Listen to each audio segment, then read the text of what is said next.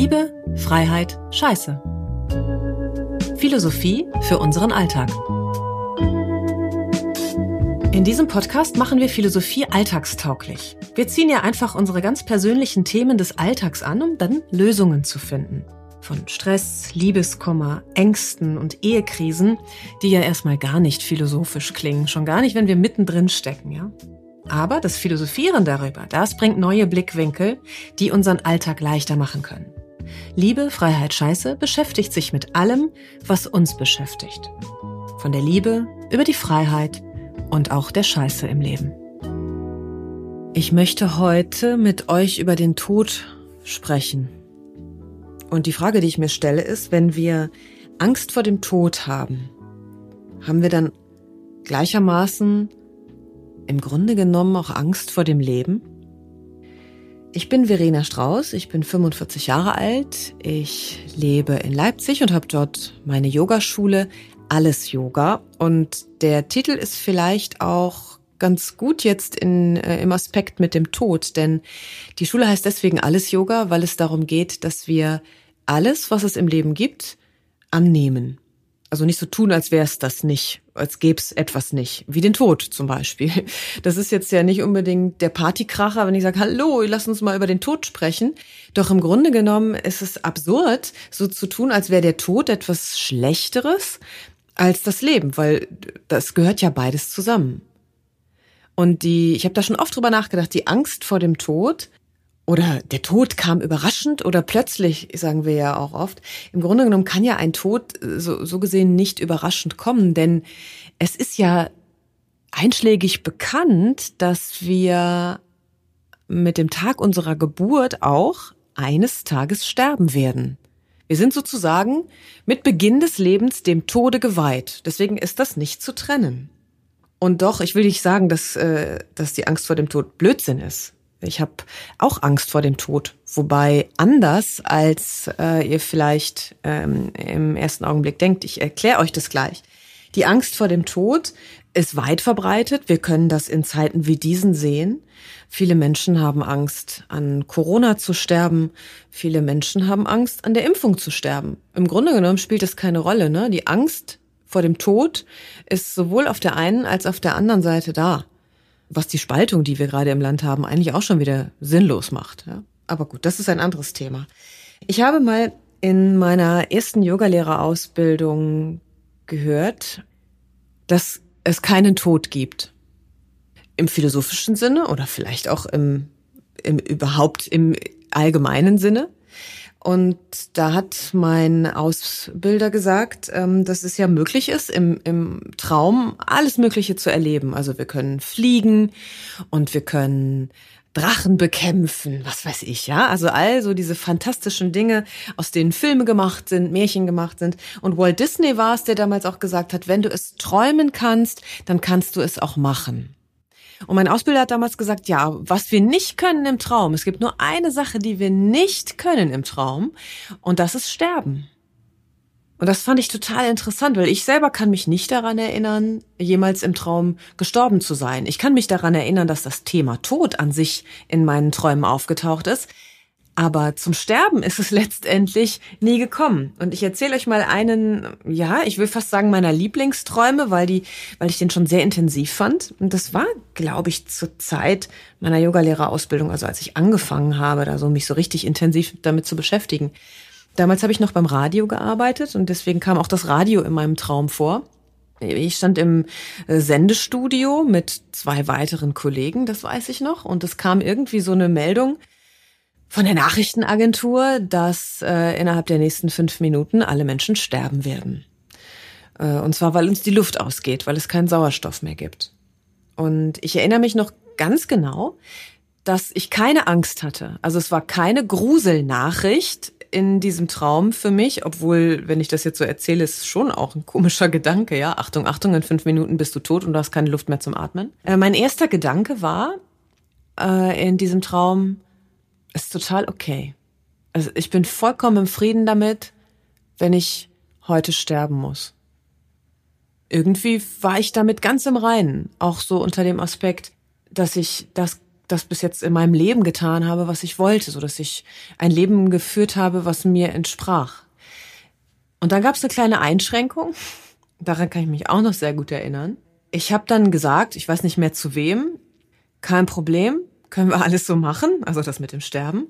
Nur eins möchte ich bitte noch, äh, bevor es soweit ist. Ich möchte noch mal meine Eltern anrufen, um ihnen zu sagen, dass sie sich keine Sorgen machen sollen, dass es okay ist für mich. ja, das ist interessant auch, finde ich, denn das führt mich zu dem zu dem nächsten Punkt, dass ich Angst vor dem Tod habe, aber nicht vor meinem eigenen. Glaube ich zumindest. Also mein aktueller ähm, Erkenntnisstand über mich selber. Ähm, also mein Hauptthema war da in dem Moment, in diesem Traum, ist okay, wenn ich sterbe, aber die anderen sollen sich keine Sorgen machen. Und es ist dann, um das noch aufzulösen, in dem Traum so gekommen, dass äh, die fünf Minuten um waren und dann hieß es, okay, jetzt ist es soweit. Ich glaube, da lief sogar ein Countdown oder sowas Absurdes. Und dann habe ich eben in diesem Traum festgestellt, ich kann ja noch atmen. Ich lebe ja noch. Und dann bin ich irgendwie aufgewacht. Ja? Also so in diesem, ich bin nicht gestorben, was die Theorie meines Ausbilders bestätigt. Im Traum können wir nicht sterben. Wovor ich Angst habe, ist, wie gesagt, nicht vor meinem eigenen Tod. Ich habe Angst vor dem Tod anderer Menschen. Und das könnte man ja äh, gleichsetzen mit Verlust. Also ich habe zum Beispiel, wenn ich daran denke, dass mein Partner irgendwann stirbt, und davon ist auszugehen, weil wir sterben alle, dann dann finde ich das ein ganz, ganz grauenvolles Gefühl, ja. Also, weil ich bleib ja dann zurück. Also so, das ist das Gedankenspiel. Ich bleib zurück und er ist weg. Und das hat weniger was mit der Angst vor dem Tod zu tun, sondern mit meiner Verlustangst. Ja? Oder vielleicht auch unserer. Ich globalisiere das jetzt mal. Weil Tod bedeutet ja auch immer, dass sich etwas verändert in unserem Leben und dass wir uns von etwas trennen müssen, was uns irgendwie lieb ist, was, was oder wen wir lieben. Das bedeutet, wenn wir uns aber dagegen sperren, also dann sperren wir uns auch gegen Veränderung gegen ja eigentlich diesen Kreislauf, den das Leben ausmacht. Denn wie gesagt, es ist total klar, äh, wissenschaftlich bewiesen, will ich mal sagen, dass das Leben mit dem Tod endet. Und so gesehen ergibt es rational keine gute Erklärung dafür, dass wir davor Angst haben.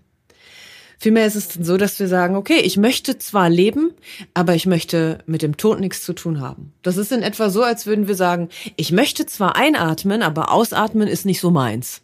Das ergibt keinen Sinn, ja? Ohne Tod kein Leben.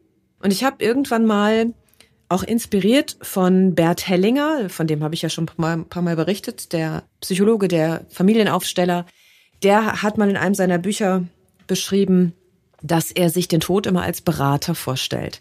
Und das hat mich sehr angesprochen. Also er setzt sich dann hin oder setzte sich, weil Bert Hellinger ist übrigens auch tot wenn er nicht weiter weiß, ja, wenn so Fragen auftauchen, was ist der nächste Schritt? Also wenn wir so richtig auch vielleicht feststecken in der Krise, so was ist das nächste, was ich tun muss, um weiterzukommen?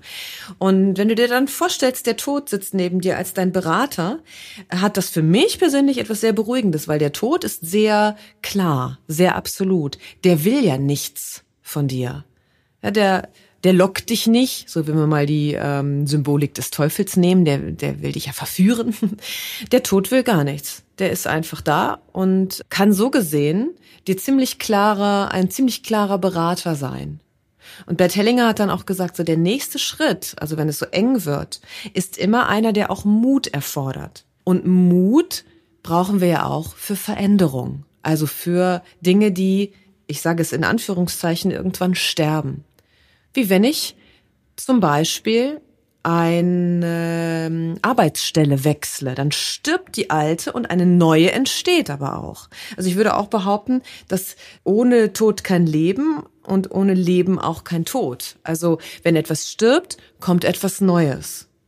In der Yoga-Philosophie, da wird es so als der ewige Kreislauf bezeichnet. Samsara. Ja, wir werden geboren, wir leben und wir sterben. Und dann werden wir wieder geboren und wir leben und wir sterben. Ähnlich, wenn wir uns das vielleicht mal ein bisschen einfacher ausgedrückt an ähm, der Natur anschauen. Ja, wir haben einen, einen Samen, daraus erwächst eine Blume, die wird größer, die erblüht, die verblüht, verwelkt und wird wieder zu Kompost. Und aus diesem Kompost wird wieder etwas Neues. Also es ist eigentlich kein Sterben, es ist nur eine Veränderung dessen, was ist oder des Zustands, der ist. Im Grunde genommen unterm Strich ist alles, womit wir es zu tun haben in der Welt, Energie. Ja, manchmal sieht sie aus wie ein Mensch, manchmal sieht sie aus wie ein Tier, manchmal wie eine Pflanze, aber auch hier die Küche, in der ich stehe, das ist alles Energie in verschiedenen Formen. Und wenn die Küche kaputt geht oder abfackelt oder irgendwie sowas, ja, dann ist die Energie nicht weg. Sie hat nur eine andere Form. Das bringt mich wieder dazu, dass ich mich damit sehr gut anfreunden kann, dass es so gesehen keinen Tod gibt, sondern nur Veränderung. Warum fällt uns das so schwer? Das hat was mit dem Begriff des Anhaftens zu tun. Wenn ich mich an etwas binde, ja, wenn ich eben sage, ich möchte, dass es jetzt immer so bleibt, zum Beispiel, dann wehre ich mich auch gegen diese naturgesetzlich vorgegebene Veränderung. Denn nichts, nichts, nichts, nichts bleibt, wie es ist. Sonst würden wir ja ewig Kind bleiben oder ewig alt bleiben oder wenn wir mal krank sind, ewig krank bleiben.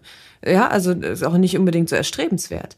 Wir wollen also Erlebnisse, die wir ähm, in uns gespeichert haben vielleicht oder eben nicht, nicht so richtig gespeichert haben. Wir wollen die nicht loslassen. Neulich in einem anderen Buch auch gelesen, dass äh, der Moment des sich Verliebens zum Beispiel, das Toi Toi Toi kennt jeder, das ist ja sowas ganz Magisches, was du auch nicht so wirklich in Worte fassen kannst.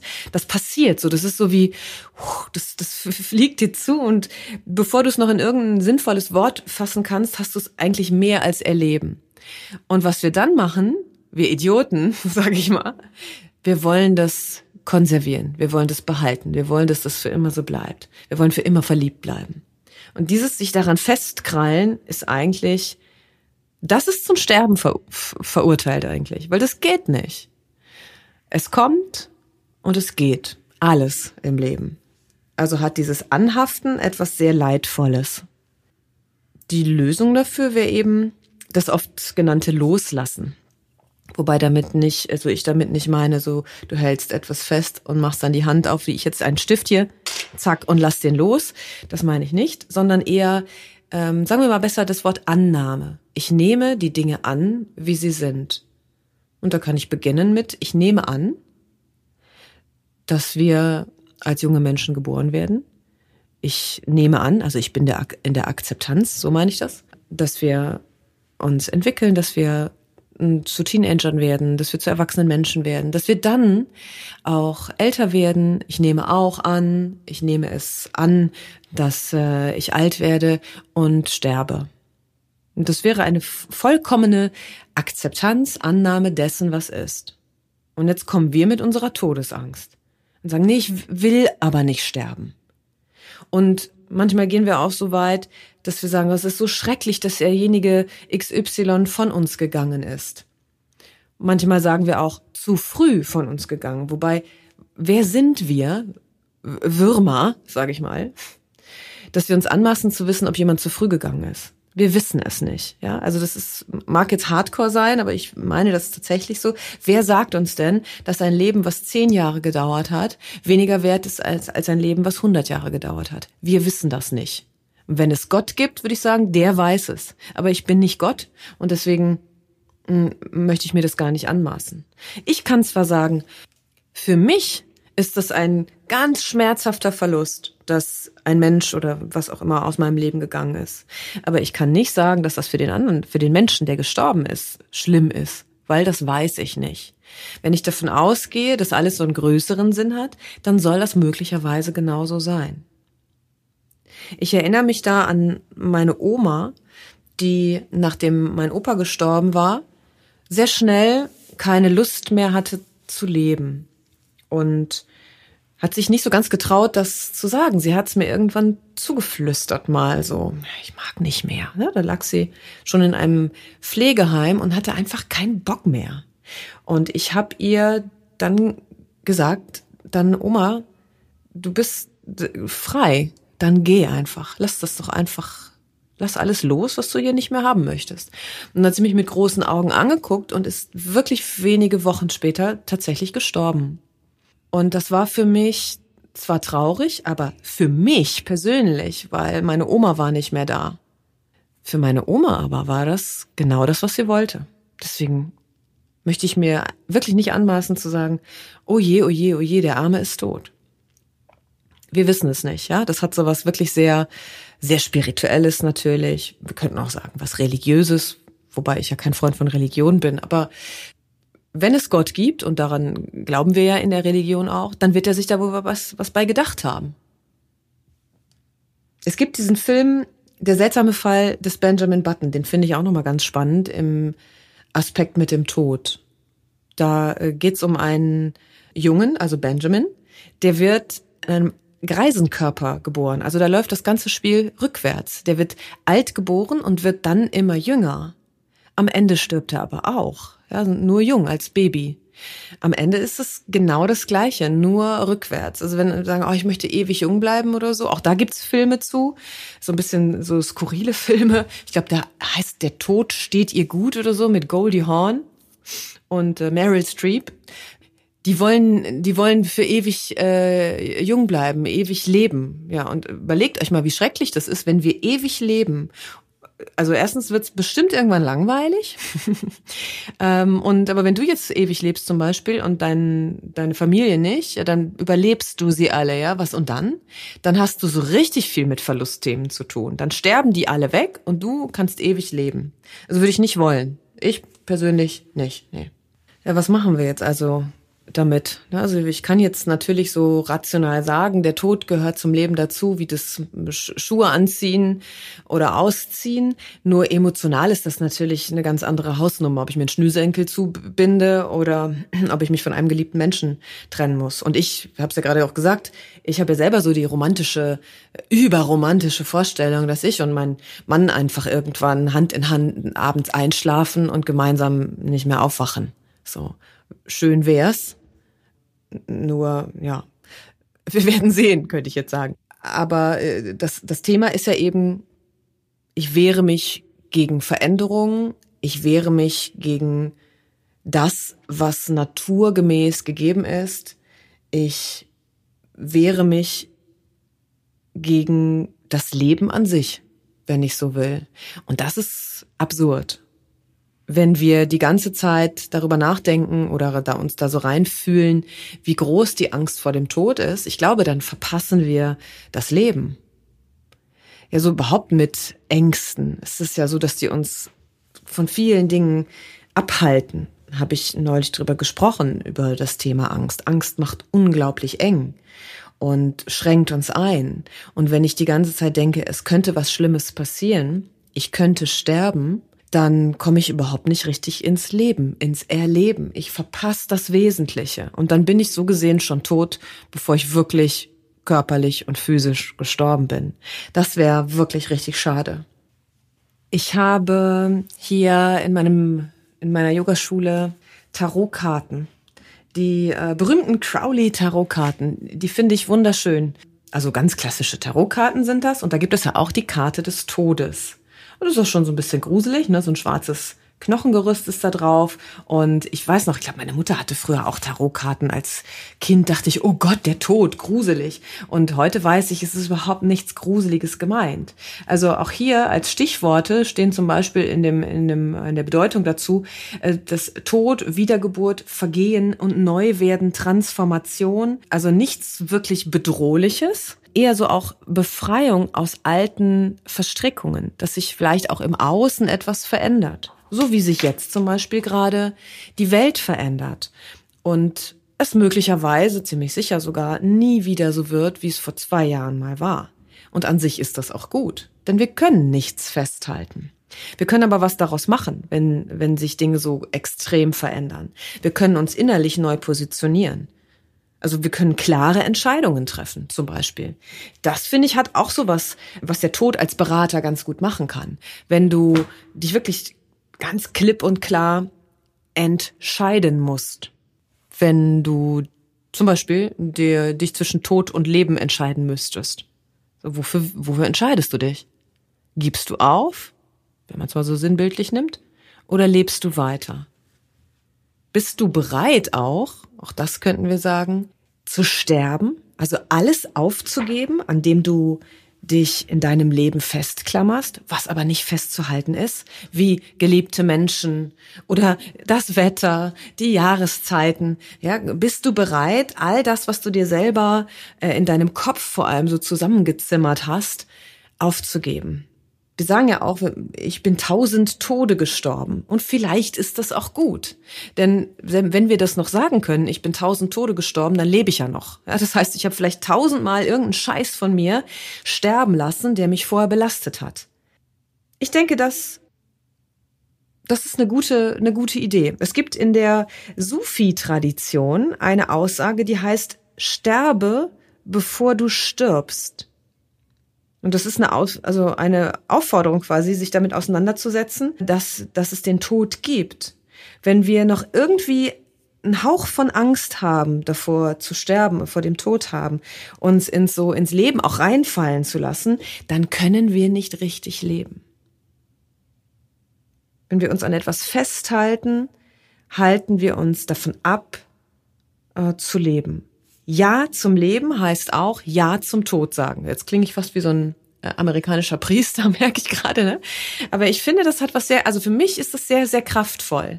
Ich sage Ja zum Tod. Ich habe wirklich kein gruseliges Gefühl, wenn ich mir so den Tod so als Person oder sowas vorstellen würde. Und genauso, ich finde das wunderschön, Ja zum Tod zu sagen und auch Ja zum Leben zu sagen. Das gehört zusammen. Die Idee für uns, jetzt hätte ich fast Hausaufgabe gesagt, aber warum nicht? Kann ja sein, mal zu überprüfen, woran halte ich mich noch fest, was eigentlich schon drüber ist. Gibt auch diesen Spruch, wenn du merkst, du sitzt auf einem toten Pferd, dann steig ab. Ja, auf welchen toten Pferden sitzt du noch? Woran hältst du dich fest? An dem Glauben, dass irgendwann es schon irgendwie besser wird?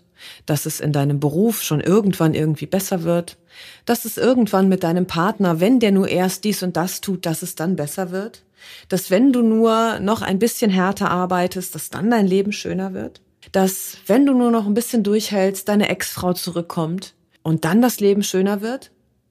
Wenn ich diese Gedankenschleife so weitermache, dann warte ich die ganze Zeit darauf, dass ich anfangen kann zu leben. Und dann bin ich tatsächlich schon tot. Also lasst uns doch mal schauen, woran halte ich mich fest, was eigentlich dem Leben für mich überhaupt nicht dienlich ist. Die Frage kann sein, möchte ich leben oder möchte ich sterben? Und mit dieser gewissen Dramatik lasse ich uns mal für heute.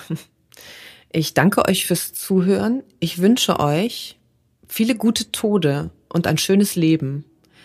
Was nicht heißt Tschüss, auf Wiedersehen oder auf Nimmerwiedersehen, sondern danke, dass ihr zugehört habt und dass ihr bald wieder zuhört. Demnächst mit einer neuen Folge. Wenn ihr das mögt hier, was ihr hört, dann liked gerne, folgt gerne und so weiter und so weiter. Und immer noch mal wieder gerne schreibt mir, wenn wir zusammen mal über ein Thema sprechen wollen. Wenn ihr ein Thema habt, keine Angst davor, es ergibt sich immer irgendwie was. Äh, schreiben unter info at allesyoga.org.